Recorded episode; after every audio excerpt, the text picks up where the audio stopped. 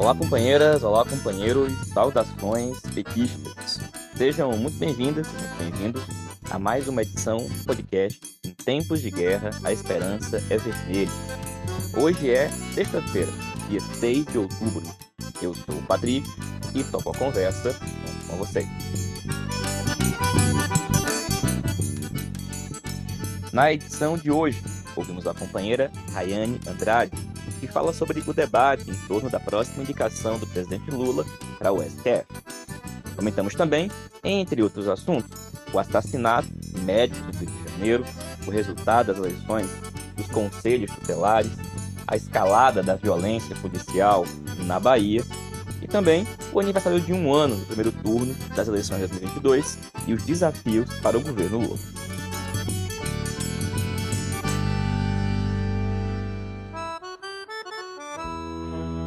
Pessoal, começamos a edição de hoje com uma notícia muito triste.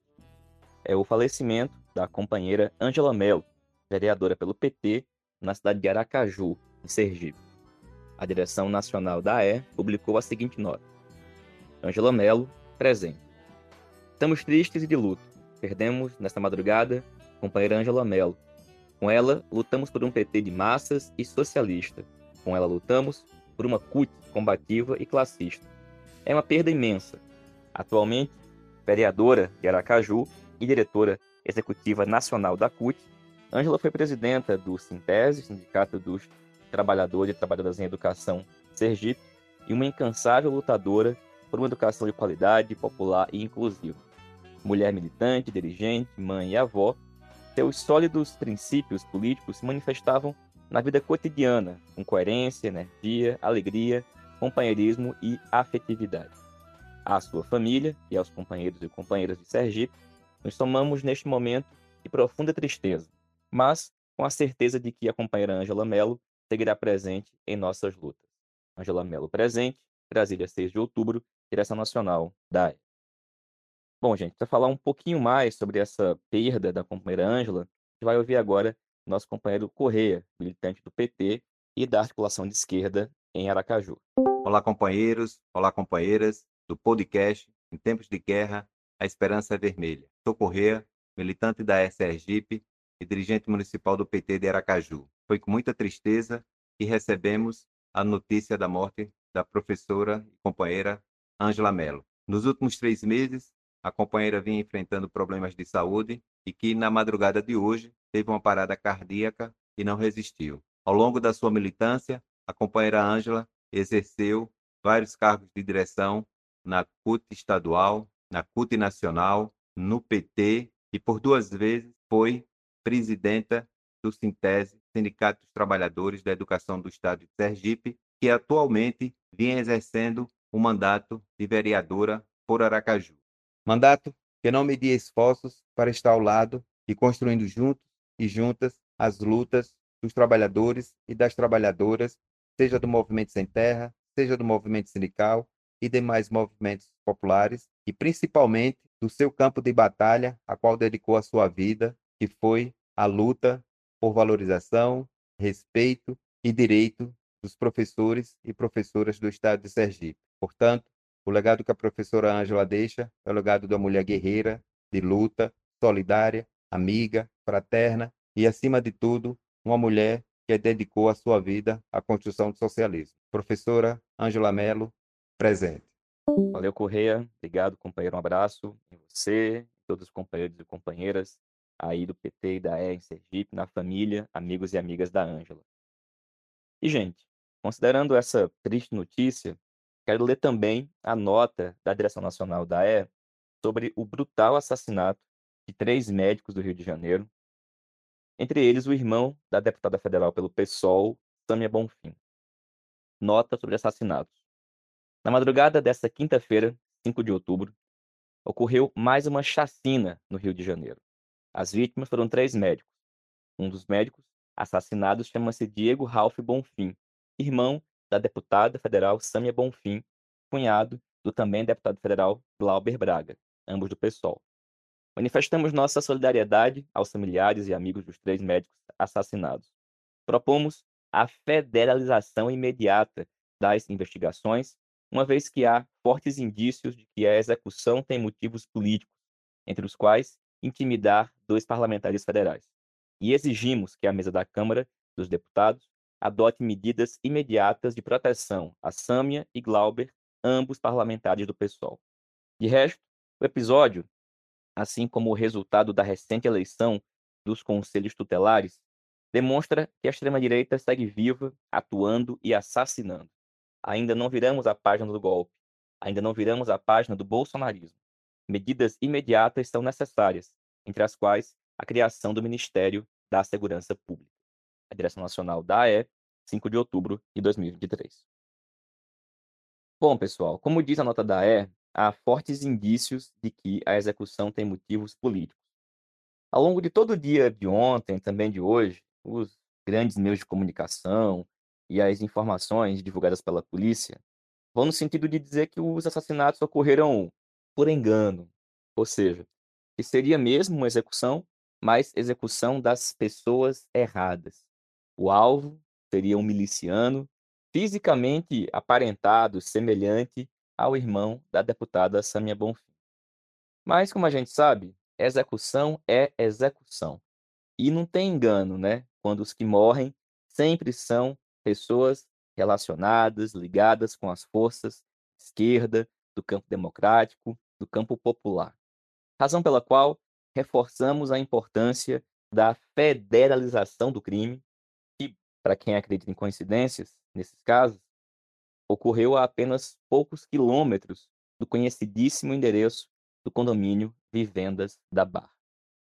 E bom, como estamos falando em violência, retomo aqui algo que tem sido constante em nossos comentários, no podcast, no antivírus e nossos textos, que é a escalada da violência policial. Pessoal, em setembro, mais de 60 pessoas foram mortas pelas forças de segurança do estado da Bahia, ou seja, uma média de quase duas pessoas por dia. Três policiais morreram em confronto. Algumas das nossas autoridades, inclusive, manifestaram sobre esses casos, falando coisas do tipo, abre aspas, não se enfrenta o crime organizado com rosa, fecha aspas, disse Ricardo Capelli, secretário executivo do Ministério da Justiça, que foi inclusive o interventor federal no DF, na segurança do DF, após os atos golpistas do dia 8 de janeiro. Mas também disse, abre aspas, não reconheço nenhum parâmetro de ONGs que fazem publicações sobre questão de segurança. Fecha aspas. Essa frase é do Rui Costa, atualmente ministro da Casa Civil, ex-governador da Bahia, se referindo aos dados públicos coletados pelo Fórum Brasileiro de Segurança Pública. Bom, gente, não reconhecer os dados e ter como política de segurança o aumento constante do armamento, do efetivo, sem mudar a lógica de funcionamento das forças de segurança pública, talvez esteja entre uma das causas do aumento exponencial da violência policial que está efetivamente institucionalizada. Segundo uma matéria da revista Piauí, a taxa de homicídios por 100 mil habitantes na Bahia cresceu 1.393% entre 1981 e 2021. Os dados são do Sim barra DataSUS. Segundo a revista, esse descontrole da violência, abre aspas, independe do partido que ocupa o governo estadual. É verdade que a taxa de homicídio cresceu 103% nas gestões do PT, ela já tinha aumentado 217% com o PFL, partido de direita, que mais tarde mudou de nome para Democratas, e se diluiu no União Brasil. Parodiando Nelson Gonçalves, que dizia que, abre aspas nas aspas, subdesenvolvimento não se improvisa, é obra de séculos, fecha aspas das aspas, pode-se dizer que a insegurança pública também não se improvisa. É obra de décadas de um trabalho muito bem articulado entre diferentes partidos incapazes de oferecer soluções reais para a população. Fecha aspas da matéria da revista Piauí. Bom, gente, esta questão da segurança pública e da violência policial e institucional não pode ser relativizada. Insistimos que a política de segurança pública em especial dos governos petistas, não pode ser a mesma dos governos da direita. Uma política de insegurança que persegue, discrimina e mata, principalmente a população jovem, pobre e negra das periferias, das médias e grandes cidades de todo o país. A extrema-direita e a fascistização de parcela da população, inclusive da classe trabalhadora, segue crescente. E as operações violentíssimas e brutais, as chacinas e tudo mais, que têm relação direta com a violência policial e institucional, contribuem diretamente para a organização das forças extrema-direita, fascistas e demais. Convenhamos, tem relação direta com isso a derrota, por exemplo, que nós sofremos no último domingo. O conjunto das forças do campo democrático, popular e de esquerda nas eleições dos conselhos tutelares. O crescimento da violência policial, institucional, amplia a sensação de medo, de terror, interdita diversas relações com os setores populares na periferia, fortalece a presença de organizações neopentecostais de extrema-direita, possuem relação, inclusive, com a milícia, com o tráfico, entre outros, e contribui na naturalização da atuação dessas organizações. De tal forma que tem muita, mas muita coisa para ser feita. E isso não pode ser um debate colocado de lado, não pode ser uma discussão para amanhã, para depois de amanhã, para quando as coisas estiverem melhor na economia, para quando os problemas com o Centrão forem resolvidos. Não dá. E nós sabemos disso. É um debate que diz respeito ao cotidiano das pessoas. Pesquisa recente indica que a violência, nesse momento, para muita gente, é uma preocupação maior do que com a saúde, com a educação. De tal forma que colocar a questão da segurança pública na ordem do dia, por exemplo, no debate em relação à criação do Ministério da Segurança Pública, é uma discussão que deve ser feita a sério no PT, nas forças de esquerda e no nosso governo federal. E como as relações entre segurança e justiça estão intimamente ligadas, aproveito agora para compartilhar com vocês o comentário da companheira Rayane Andrade sobre o debate em torno das próximas indicações do presidente Lula para o STF. Alô, Patrick, alô, ouvintes do podcast Em Tempos de Guerra Esperança Vermelha. Quem fala é Rayane Andrade, eu sou advogada professora e milito aqui no PT do Rio Grande do Norte. Gente, seguinte, Patrick me pediu para comentar um pouco sobre a questão das identidades e como isso tem mobilizado muito debate, inclusive no nosso campo progressista, especialmente a partir do pleito do movimento negro, de inúmeras outras entidades, para que a gente faça história mais uma vez e garanta a presença da primeira mulher negra ministra do Supremo Tribunal Federal. Teve gente que, nossa, que saiu atacando do Vivier, atacou inclusive a própria Benedita quando se pronunciou a respeito disso, é, falando que isso é uma tática que divide a esquerda, que isso coloca o nosso governo em uma situação delicada. Veja bem, o próprio Luiz Inácio disse na Assembleia da ONU, a plenos pulmões, que voluntariamente se colocaria para cumprir os objetivos internacionais de enfrentamento ao racismo. O que nós estamos fazendo é cobrar para que a palavra do presidente se transforme em prática. Não tem como combater o racismo de boca para fora, o som do discurso bonito. Tem que ter ação, e a ação incomoda. Então tem um problema aí que tem gente, nossa, que cai no discurso, às vezes até meio lunático da direita, que coloca em que coloca em Jorge Soros, Brasil Foundation e coisas assemelhadas, os nossos grandes problemas com esse tipo de debate. Veja, nós somos um país capitalista, patriarcal e racista. Não existem saídas na estratégia da construção do socialismo que ignorem a articulação direta entre esses três elementos. Não é um debate apenas de identidade, é da cara do nosso povo. A maioria das pessoas do nosso país são mulheres negras, não brancas, que estão nas periferias. Foram essas as pessoas que nos deram, vejam bem, o voto de confiança para nós retornarmos.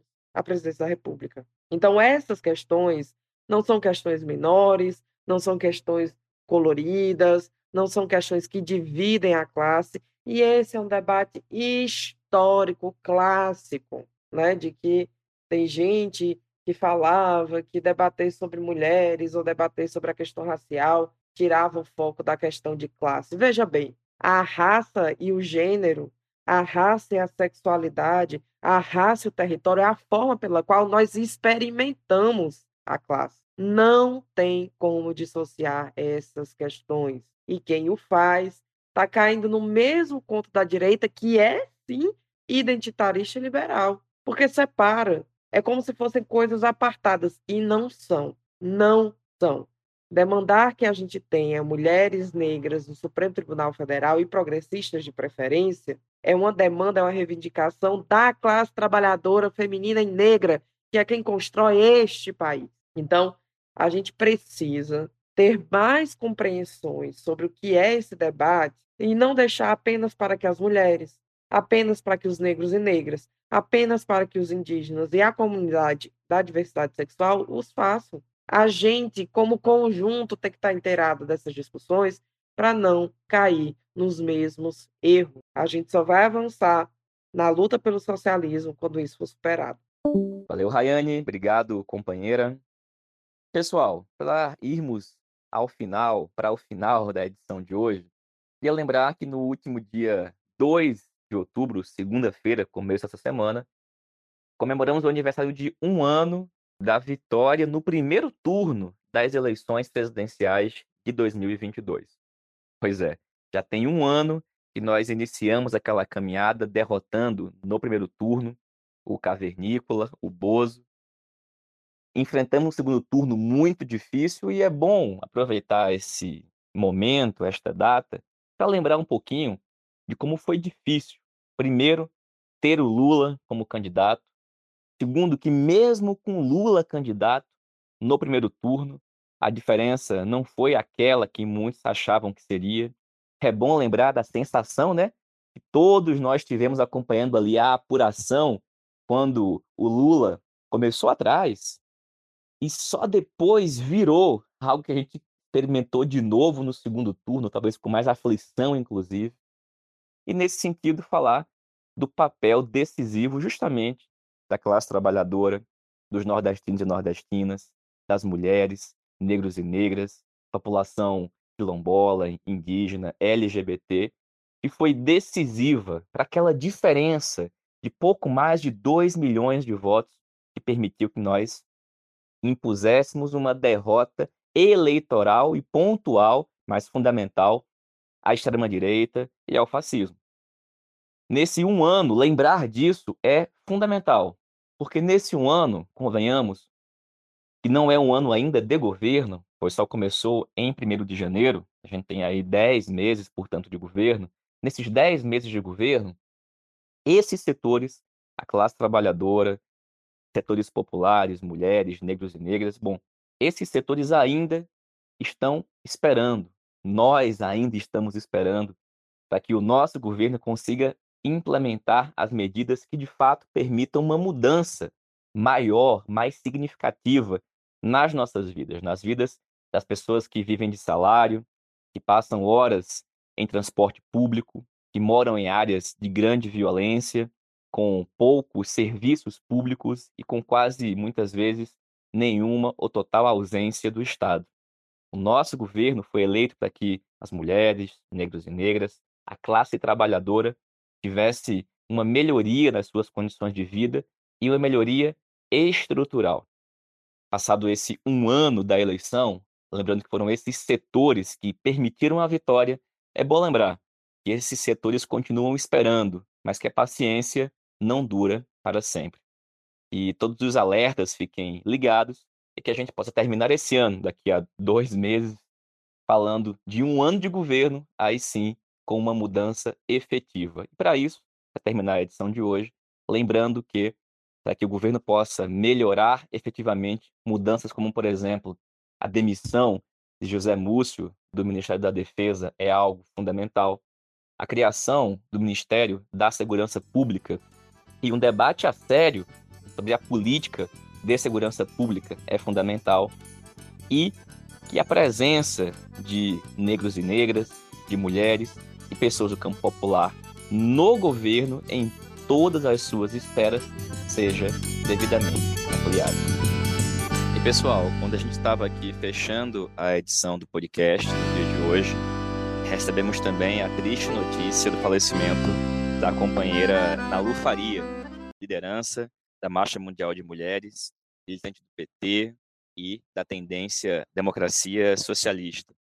A Nalu foi vítima de uma parada cardíaca e não resistiu. Deixamos aqui também, em nome de toda a militância da articulação de esquerda, nosso fraterno abraço aos companheiros da DS, do PT, amigos, familiares da Nalu. Nalu, presente. É assim que a gente encerra a edição de hoje. A gente se reencontra na próxima sexta-feira. Saudações petistas e até mais.